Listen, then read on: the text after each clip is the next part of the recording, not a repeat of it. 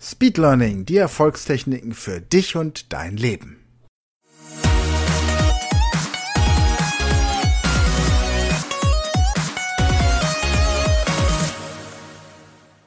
Also wenn du Latein studierst, dann sagt man, die Sprache ist tot.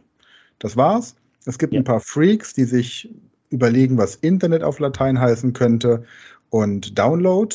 Und das sollen die auch ruhig machen, aber eigentlich braucht man es nicht, weil weder Ovid noch Vergil über Download und Internet geschrieben hat. Speed Learning, die Erfolgstechniken für dich und dein Leben.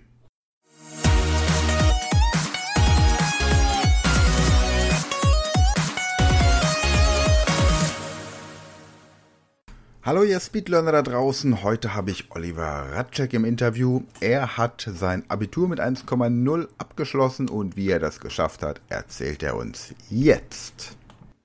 Hallo und herzlich willkommen Oliver, schön, dass es geklappt hat.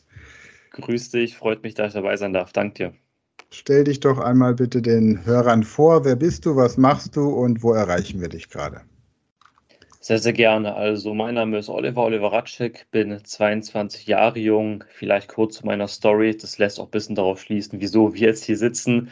Ähm, ich habe 2019 mein Abitur gemacht, ähm, dann direkt angefangen, Jura zu studieren. Und das Thema Lernen war für mich immer ein großes Thema.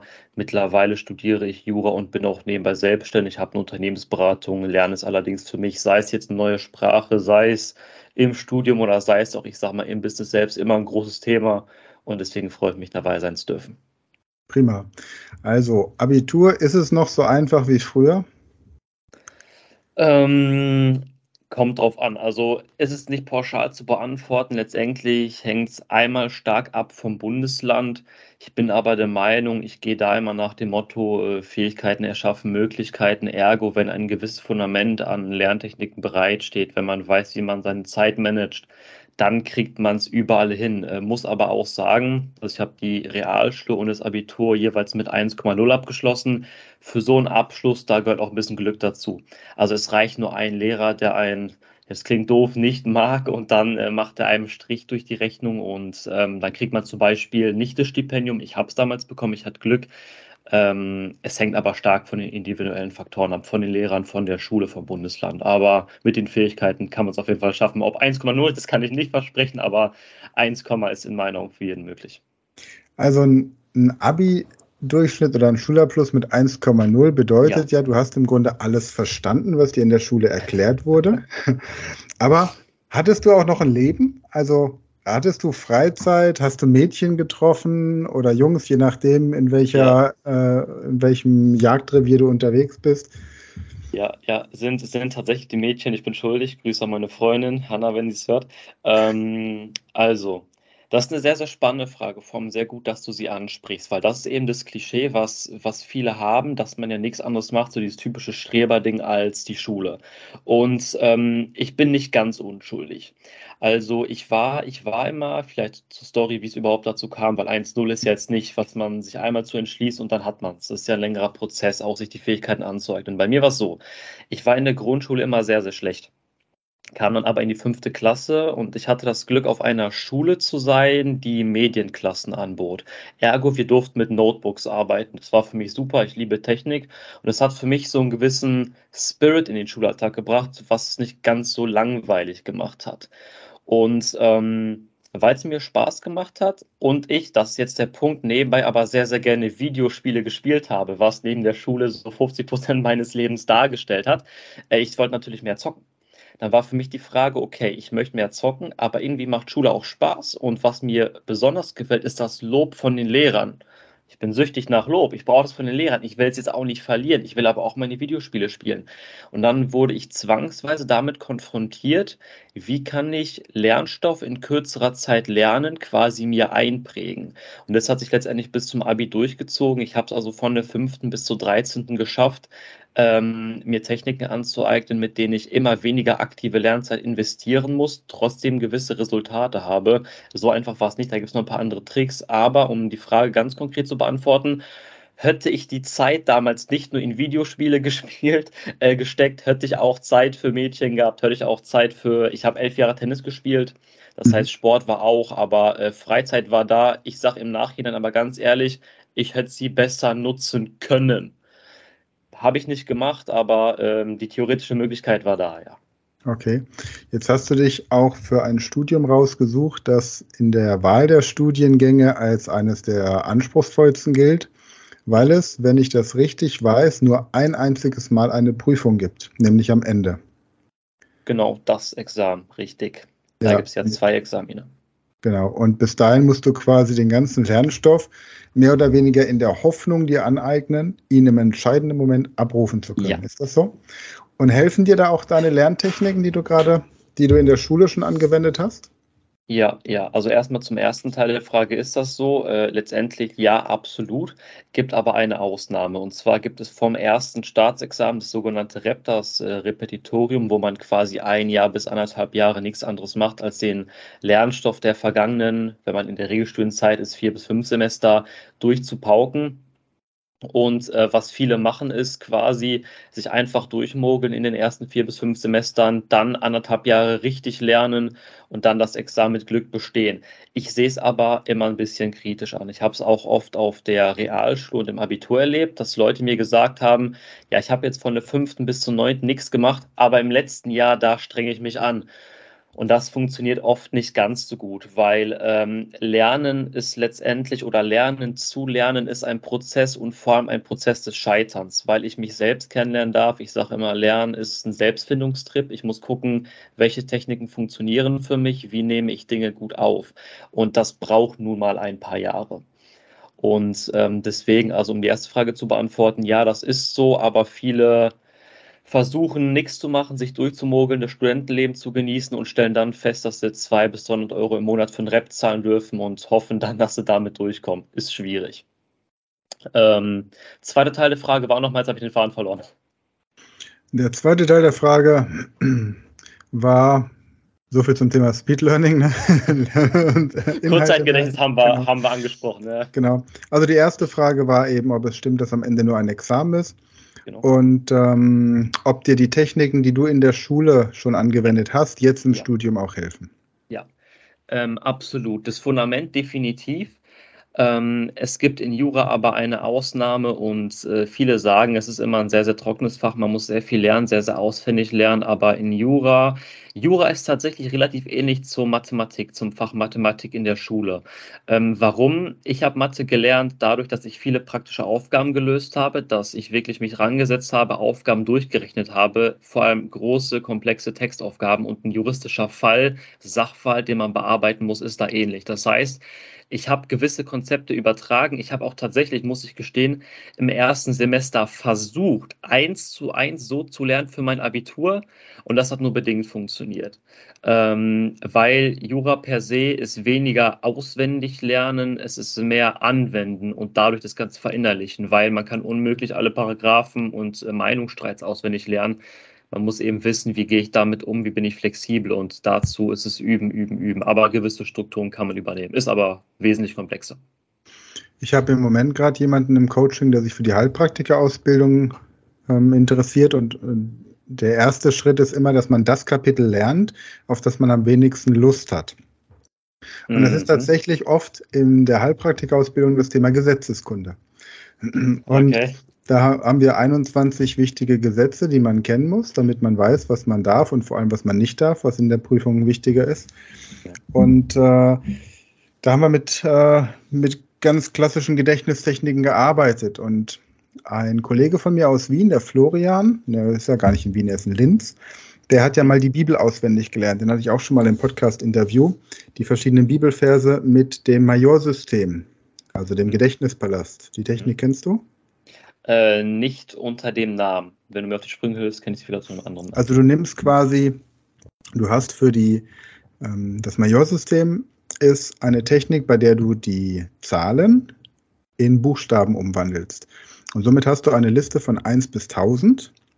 Mhm. Ja, also sagen wir mal, ähm, die 1 ist ein T und dann überlegst du dir ein, ein Wort, in dem nur ein T vorkommt, zum Beispiel das Wort Tee, das Getränk. Mhm. Dann wäre quasi das erste Gesetz, das man lernen muss, mit einem T verbunden. Okay. Die 2 wäre ein N, weil das kleine N zwei Beinchen hat. Und ja. da hätte man dann das Wort UNO, also ähm, Vokale gelten nicht als, als äh, Buchstabe in dieser Technik. Oder dann das dritte Wort wäre die Oma, weil das kleine M drei Buchstaben hat und dann so, äh, drei Beinchen hat, also die mhm. drei. Und dann entsprechend auch wieder zwei Vokale. Und so hat er sich mit dieser Technik plus der Technik, dass er in verschiedenen Räumen einfach Szenarien sich gemerkt hat. Zum Beispiel dann in der Küche, am Kühlschrank, ja ich, ich sag jetzt mal, ja, die Schöpfungsgeschichte, weil der Apfel drin lag und so ist er dann sein ganzes Haus durchgegangen, den Supermarkt, in dem er einkaufen ist, den Weg zur Arbeit. Arbeitest du mit solchen Techniken auch? Ähm, habe ich gemacht in der Schule vor allem. Da habe ich mir dann beispielsweise äh, den, den Klassenraum bildlich vorgestellt, auch mal einen Platz, wo ich sitze und dann quasi, ich sag mal, gewisse Lerninhalte geankert. Das an der Tafel, das am Feste. Damit habe ich gearbeitet, mhm. ja. Ähm, Im Studium war es natürlich schwierig, weil der Hörsaal war nochmal eine ganz andere Nummer, ein bisschen größer, man hat einen ganz anderen Bezug zum Raum. Ähm, war also jetzt im Studium oder ist im Studium nicht einer meiner Haupttechniken, macht aber durchaus Sinn und ich habe Ansätze daraus genutzt, ja. Ich habe es für mich immer zu, ich sage mal, einem Konstrukt gemacht, was für mich funktioniert. Okay. Hast du so zwei, drei Technikbeispiele, mit denen du aktuell arbeitest, um dir den Stoff zu vermitteln? Ja, ja, also ich mache es einfach mal am Beispiel Jura. Ja. Ähm, ich sage mal allgemein, was ich immer versuche, ist natürlich im ersten Schritt den Lerninhalt zu verstehen. Also verstehen ist natürlich, ich sage mal so, ähm, es, es gibt ja zwei Arten, Dinge zu verstehen. Ich habe damals, oder als ein praktisches Beispiel, was ich immer sehr, sehr gerne nutze, vom Physiker Richard Feynman. Ich sage immer, wir haben äh, wir haben Feynman-Wissen und tiefergehendes Wissen. Da gibt es eine Sage, ob die wahr ist oder nicht, weiß ich nicht, dass sein Chauffeur, der ihn immer auf seine Vorträge begleitet hat, einfach mal seinen Vortrag auswendig gelernt hat und meinte, du pass auf, äh, ich mache mal den Vortrag, es weiß eh keiner, wie du aussiehst. Und letztendlich hat er quasi wie ein Papagei nur nachgesprochen. Und als da eine tiefergehende Expertenfrage kam, konnte der Chauffeur natürlich nicht darauf antworten. Aber er hat darauf verwiesen, ja, das ist so einfach, das weiß sogar mein Chauffeur im Publikum. Die Rollen waren aber getauscht, das war in dem Fall Feynman. Das heißt, ähm, es gibt zwei Arten von Wissen. Ich versuche es immer wirklich tiefgehend zu verstehen. Wenn ich das gemacht habe und den Stoff grundsätzlich nachvollziehen kann, ähm, versuche ich es mir erstmal immer runterzubrechen, das heißt zu verkürzen, beziehungsweise in Jura ganz besonders zu äh, kategorisieren. Wir haben hier eine Einteilung in Zivilrecht, Strafrecht und öffentlichen Recht. Und gerade fürs Examen ist wichtig, ähm, das Gesamtkonstrukt Recht zu verstehen, beziehungsweise, und das ist ja meine Ambition, wenn ich ein guter Jurist werden möchte, äh, bringt es mir nichts, wenn ich zwar eine Norm aus dem Strafrecht kenne, wo dann vielleicht was Zivilrechtliches einfließt, ich diesen Zusammenhang aber nicht herstellen kann, weil ich nicht das große Ganze sehe. Ich versuche es im zweiten Schritt also immer zu kategorisieren, dann auf mein, ich arbeite sehr, sehr gern mit Karteikarten zu reduzieren. Ähm, und dann ist es ganz, ganz äh, oft einfach, dass ich die stumpf wiederhole und regelmäßige Sessions einbaue, wo ich äh, die, die Sachverhalte, die Fälle praktisch übe. Und dann fällt mir ganz oft auf, und das ist für mich eigentlich so die tiefste Art des Lernens, ich mache meinen Sachverhalt und mir fällt auf, oh, da fehlt mir was, Karteikarte ergänzen. Oh, da stellt mir mein Kommilitone eine Frage, ergänzen oh, ich habe es erklärt, jetzt habe ich es noch mehr verstanden. Das heißt, ähm, ich versuche, und so funktioniert Lernen, möglichst viele Sinneskanäle meinerseits in den Lernprozess einfließen zu lassen, weil dann habe ich es wirklich verinnerlicht. Und oftmals ist es dann so, dass ich eine Karteikarte mache, die nach einem Monat aber ganz anders aussieht, weil ich im Prozess eben noch Dinge dazu notiert habe oder gesehen habe, so kann ich mir noch leichter einprägen. Und würdest du sagen, dass du von früh bis spät an Jura denkst?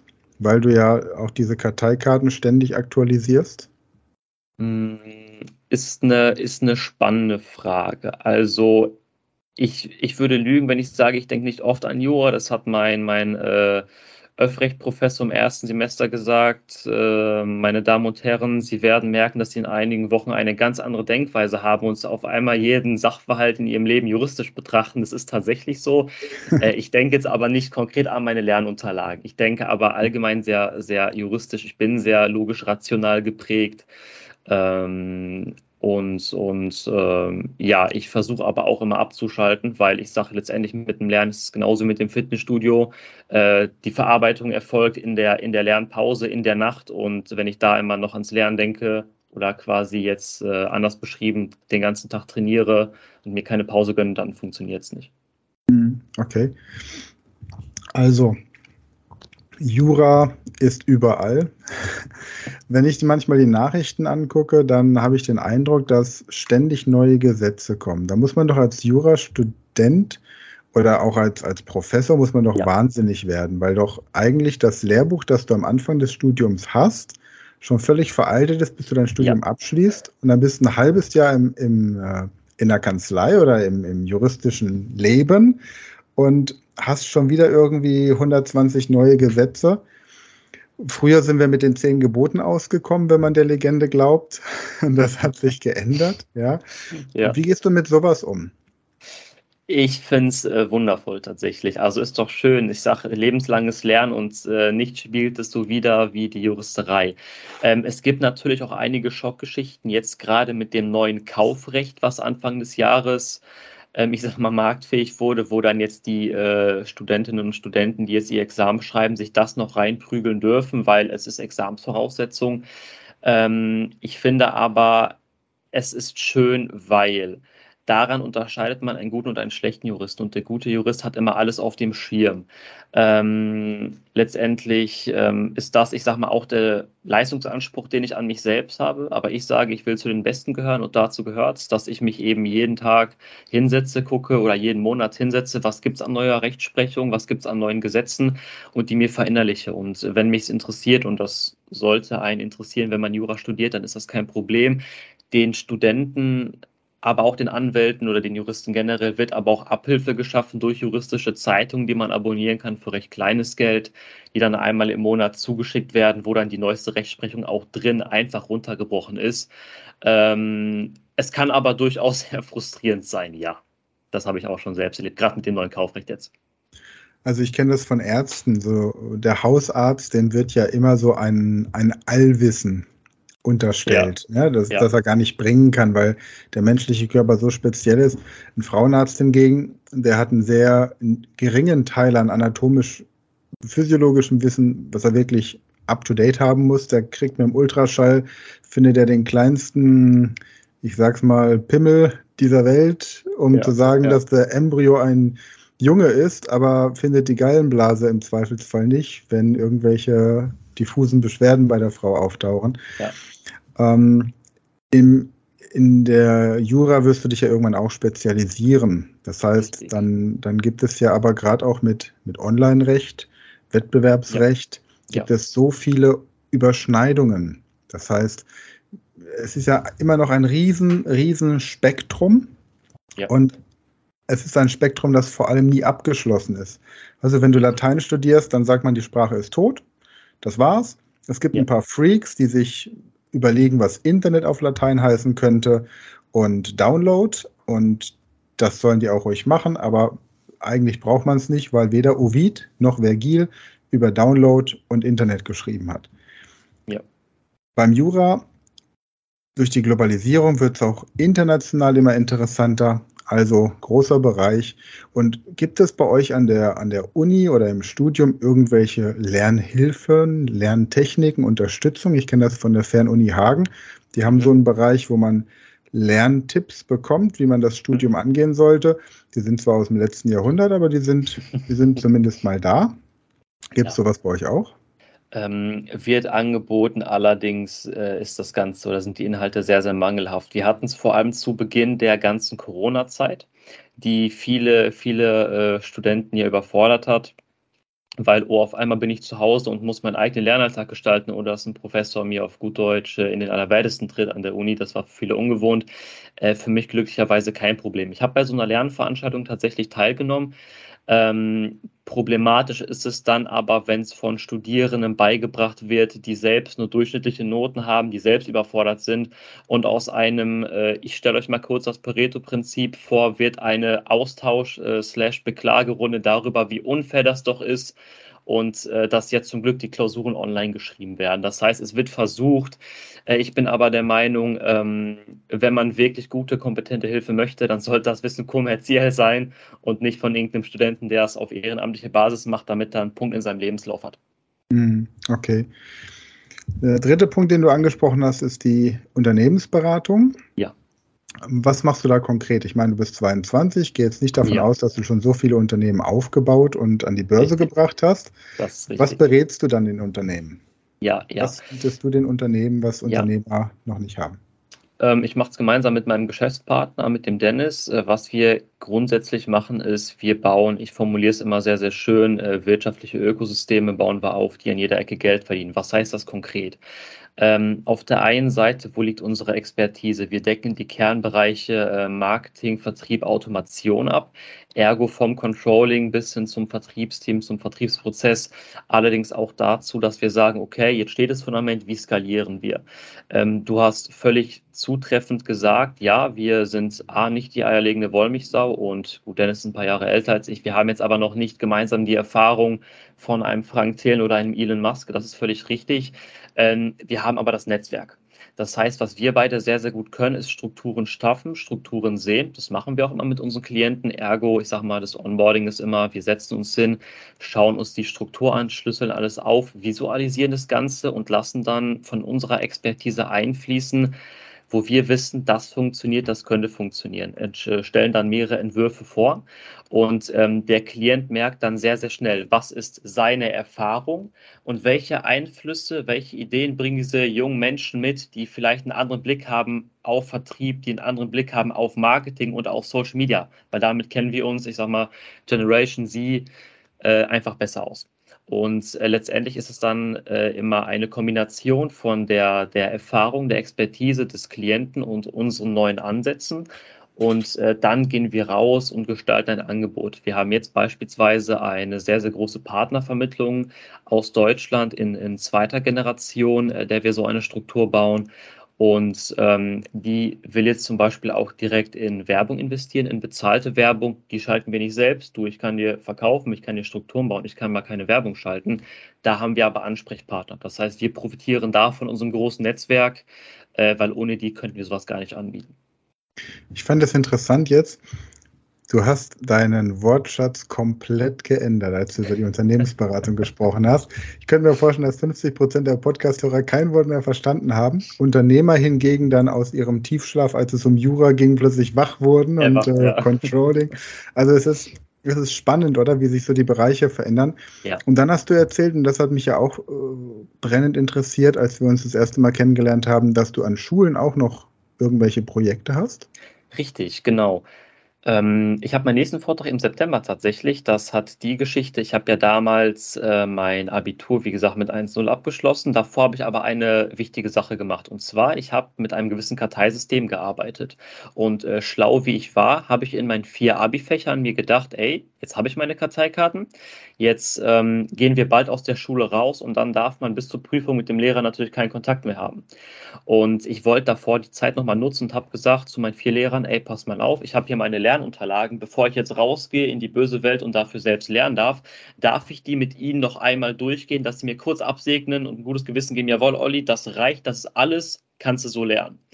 Und das habe ich mit allen Lehrern gemacht und mit meiner deutsche LK-Lehrerin, das war auch die letzte, mit der ich es gemacht habe, der hat das System so gefallen, die hat gesagt, du pass auf, Olli, kannst du das mal den Schülern zeigen? Ich finde das genial. Da habe ich gesagt, du pass auf, mache ich sehr, sehr gerne. Ich möchte davor aber wissen, dass es funktioniert, also bitte nach meiner Abi-Prüfung dann äh, war es auch tatsächlich so, ich habe dann den Zettel bekommen mit dem Notschnitt, äh, dachte mir, okay, das, was ich mache, das funktioniert für mich, kann ja auch für andere funktionieren. Jetzt gehe ich damit sehr, sehr gerne nach draußen, habe dann schon drei Vorträge dieser Art gehalten vor äh, kleineren Kursen, also teilweise auch zwei Kurse zusammen äh, das war mein Deutsch-LK, das war mein Mathekurs, das war mein Englischkurs. Und ähm, dann war ein größerer Vortrag geplant vor dem ganzen Jahrgang. Corona hat da leider einen Strich durch die Rechnung gemacht. Äh, online mache mach ich sehr, sehr ungern, weil ich kenne die Aufmerksamkeit von Schülern und Studenten in so einem Zoom-Meeting. Äh, deswegen bin ich froh, jetzt im September den nächsten Vortrag zu haben. Das ist vor der ganzen Stufe, sind knapp 80 bis 90 Schülerinnen und Schüler. Und da gehe ich auch auf Themen ein, wie Lerntechniken, wie äh, Lernstruktur wie Zeitmanagement und auch das Thema Mindset und was du auch anfangs angesprochen hast. Lernen und gute Noten ist alles gut und schön, aber Erfolg und Glück im Leben ist ganzheitlich. Also auch die Mädels dürfen nicht vergessen werden, auch die Jungs dürfen nicht vergessen werden, weil äh, letztendlich äh, sind die jungen Lebensjahre sehr wichtig für die Entwicklung und äh, ich möchte keinem das Gefühl vermitteln, er müsste jeden Tag lernen und einen 1,0er Schnitt haben, um etwas wert zu sein in dieser Welt, weil das ist nicht der Fall. Okay.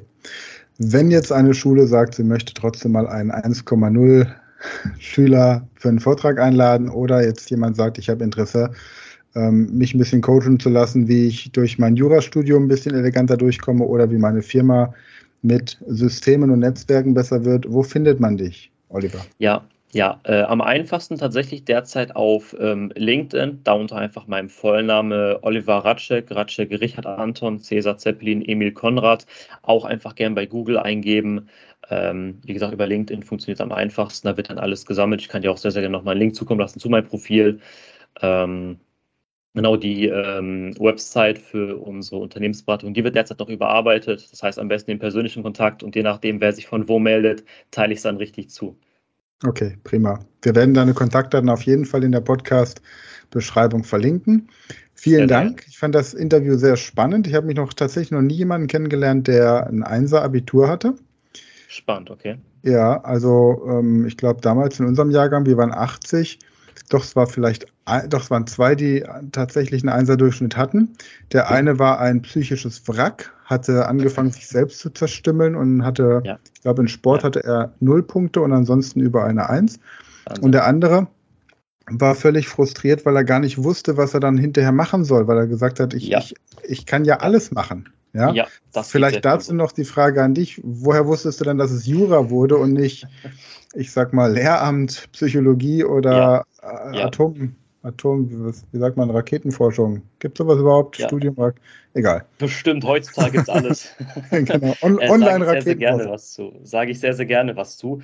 Weil was du sagst, ist richtig. Ich kenne selbst, also mein Kollege Marvin, der mit mir, wir hatten beide einen 1-0er-Schnitt damals, waren die ersten auf der Schule in 25 Jahren Oberstufe, die es jemals hatten. Der wusste auch lange Zeit nicht, was er möchte. Ich kenne die Problematik. Ich hatte das Glück, ähm, ich wollte damals immer, ähm, wieso auch immer, zur Bundeswehr gehen. Ich habe ich hab eine Geschichte, dass meine Familie öfter beim Militär war und ich dachte mir, okay, machen wir das auch mal. Man lernt gewisse Werte, kann nicht schaden. Dann hat mir meine Lehrerin in der siebten Klasse allerdings gesagt, Zitat, du bist zu schlau, um abgeknallt zu werden. Dachte ich mir, das ist ein Kompliment, da mag sogar vielleicht was dran sein. Und ich habe ja, wie gesagt, elf Jahre Tennis gespielt. Dann war ich im Tennisverein, das erste Praktikum stand an und jetzt dachte ich mir, gut, Bundeswehr ist dann wohl gestrichen. Äh, jetzt muss ich irgendwo einen Praktikumplatz kriegen und zum Friseur nebenan gehe ich ungern, weil Haare schneiden kann ich nicht. Und dann habe ich zufälligerweise mit einem Herrn äh, ein Doppelmatch gespielt. Heiner, Heiner Killes Anwalt hier in meiner Stadt, mittlerweile auch in Rente. Und ich habe gefragt, du Heiner, ich habe jetzt eine Woche im Praktikum, darf ich das bei dir machen? Ja, sicher, komm vorbei.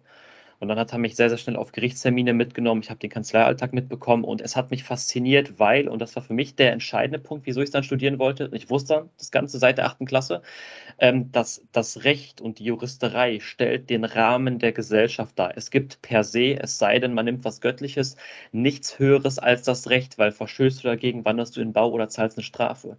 Und das finde ich sehr faszinierend, weil es den Rahmen der Gesellschaft darstellt und das wollte ich dann einfach kennenlernen und ich wollte äh, jedes Detail davon kennenlernen. Und seit der achten Klasse wusste ich das und ähm, die Noten haben glücklicherweise gepasst, weswegen ich auch sofort reinkam. Äh, war also durch einen Zufall, das hat sich dann stark manifestiert, wobei ich sagen muss, ich werde mich noch erinnern, ich war im SL Cabrio auf der Autobahn mit dem Anwalt unterwegs zum Gerichtstermin und der hat mir gesagt, du Oliver, egal was du tust, studiere nicht Jura, das ist so anstrengend, aber äh, ich muss ihn enttäuschen, ich habe es doch angefangen. Ja. Ja, es ist vor allem etwas, bei dem du es nicht wirklich outsourcen kannst. Ne? Du kannst es nicht automatisieren. Ja. Ja. Das Einzige, was du tun könntest, wäre ein, ein, äh, ein, ein Online-Kurs, wie man durch das Jurastudium kommt oder quasi ähm, Gesetzeskunde für mhm. Schüler, für jedermann aufzubereiten und an der Speed Learning School entsprechend anzubieten. Das wäre eine Möglichkeit, die dann nicht deine persönliche Präsenz erfordert und wo du trotzdem entsprechend profitieren könntest.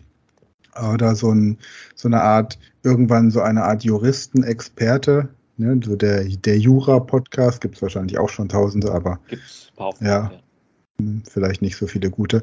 Packst du manchmal falsch oder fährst du manchmal zu schnell? Wenn du so eine, so eine Ehrfurcht vor diesem Rand der Gesellschaft hast?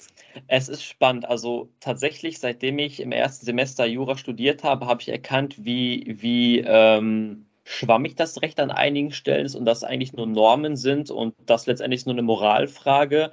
Ähm, ich mache aber gerne ein Beispiel, es glaubt mir keiner, ich fahre nie zu schnell tatsächlich. Ich wurde noch nicht einmal geblitzt seit Oktober 2017.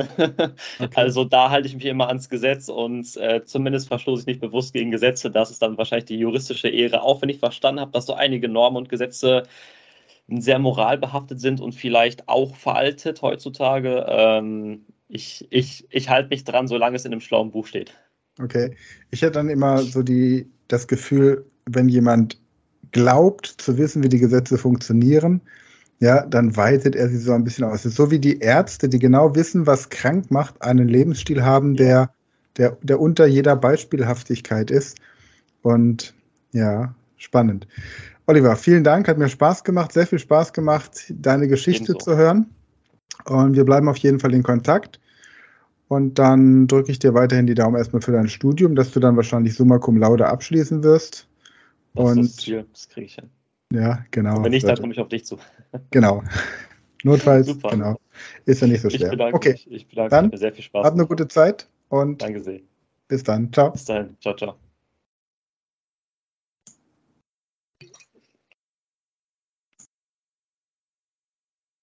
Das war eine neue Folge der Podcast-Reihe Speed Learning, die Erfolgstechniken für dich und dein Leben. Und wenn du auch Teil der großen Speed Learning Community werden möchtest, dann gehe jetzt auf unsere Website speedlearning.school, registriere dich und werde Speedlearner.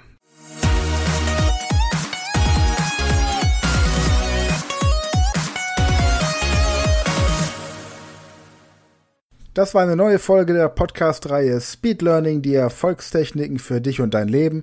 Und wenn du auch Teil der großen Speed Learning Community werden möchtest, dann gehe jetzt auf unsere Website speedlearning.school, registriere dich und werde Speedlearner.